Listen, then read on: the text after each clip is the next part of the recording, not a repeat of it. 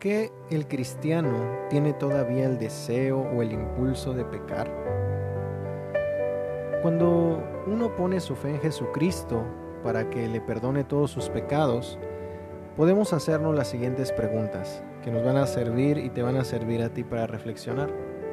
El momento en que tú pusiste tu fe en el Señor Jesucristo, ¿te llenaste de gozo a causa de tu nueva vida en Él? ¿Perdieron su atractivo las actividades impías en las que antes participabas? ¿Sentiste como si nunca más quisieras volver a pecar? A veces en los comienzos de nuestra relación con Cristo eh, empezamos a sentir como si pudiéramos conquistar todos los malos impulsos. Y como es de esperar esa sensación de que somos invencibles, eh, la realidad es que no es, muy, no es muy duradera. Los tropiezos no tardan en llegar y se presentan nuevas tentaciones y pruebas que sacan a la luz áreas de debilidad en nuestras vidas que pensábamos haber conquistado. Nos sentimos confundidos, avergonzados y hasta alarmados, ¿no es verdad? A veces nos preguntamos, ¿cómo pudo suceder esto? Se suponía que yo ya era libre del pecado. La verdad es que Jesús sí nos ha libertado ya del pecado, pero debemos cooperar de alguna manera con lo que Él ha hecho por nosotros, no para salvación.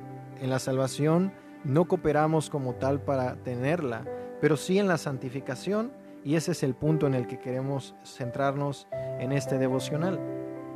Dice Gálatas 5.1, estén pues firmes en la libertad con que Cristo nos hizo libres y no estén otra vez sujetos al yugo de esclavitud. En otras palabras, Dios ha quebrantado el dominio del pecado sobre nosotros y nos ha dado de su Espíritu Santo. Él es quien nos dirige a vivir una vida en libertad que agrada a Dios. Sin embargo, Podemos perder nuestra libertad si en nuestro egoísmo elegimos seguir nuestro camino y no el de Dios. Esa es la base del pecado, amados hermanos. Desobedecemos al Señor para satisfacer nuestros propios deseos carnales. Pablo dijo en Gálatas 5:17, porque el deseo de la carne es contra el espíritu y el del espíritu es contra la carne, y estos se oponen entre sí para que no hagan lo que quieran.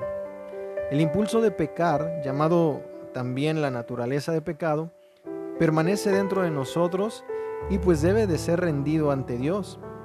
Esto no sucede de la noche a la mañana, sino que es la obra continua del Espíritu dentro de nosotros, la santificación. Pablo afirmó en Gálatas 5:16, anden en el Espíritu y no satisfagan los deseos de la carne. Si tú has aceptado a Cristo como tu Señor, como tu Salvador, te has rendido a su vida, te has arrepentido de tus pecados, ya estás unido con Él. Su carácter, su santidad están presentes dentro de tu vida y Él te da el poder para resistir la tentación. Por lo tanto, amado hermano y hermana que me escuchas, debes tener fe en que Él puede romper las fortalezas de impiedad que haya en tu corazón.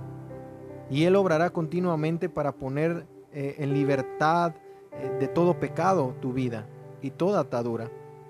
Ahora bien, la responsabilidad que tú tienes es decirle no al pecado y sí al Señor. Y a medida que Él trae libertad a todas las áreas donde tu alma anhela estar. Dios te ha hecho libre, Él quiere que camines en santidad, pero ahora en el poder del Espíritu puedes decidir no pecar, aunque la lucha para nosotros en nuestra carne sea fuerte, mayor es el que está en nosotros, más fuerte es el Espíritu que mora en nosotros podemos acudir por fortaleza siempre al trono de la gracia. Como dice la palabra en Hebreos, acerquémonos pues confiadamente al trono de la gracia para que hallemos oportuno socorro. Es ahí donde hallamos fortaleza, amado hermano y amada hermana que me escuchas. En este breve devocional quiero llevarte a que reflexiones en cómo has estado peleando tu vida cristiana, tu vida espiritual. ¿En qué punto te encuentras? ¿Has cedido mucho a las tentaciones? ¿O te estás consagrando y estás luchando verdaderamente con el pecado? La realidad es que la lucha con el pecado no se va a terminar en esta vida, pero el Señor aseguró darnos la victoria y aún, aunque debemos de resistir la tentación, cuando cedemos ante ella, podemos acudir a la cruz, a los pies de Jesús, para obtener nuevamente su misericordia, limpieza y perdón y seguir adelante. Pero no te conformes, no te quedes en el suelo, levántate, porque el Señor te ha hecho más que vencedor y te ha dado de su espíritu para que tú puedas andar en libertad.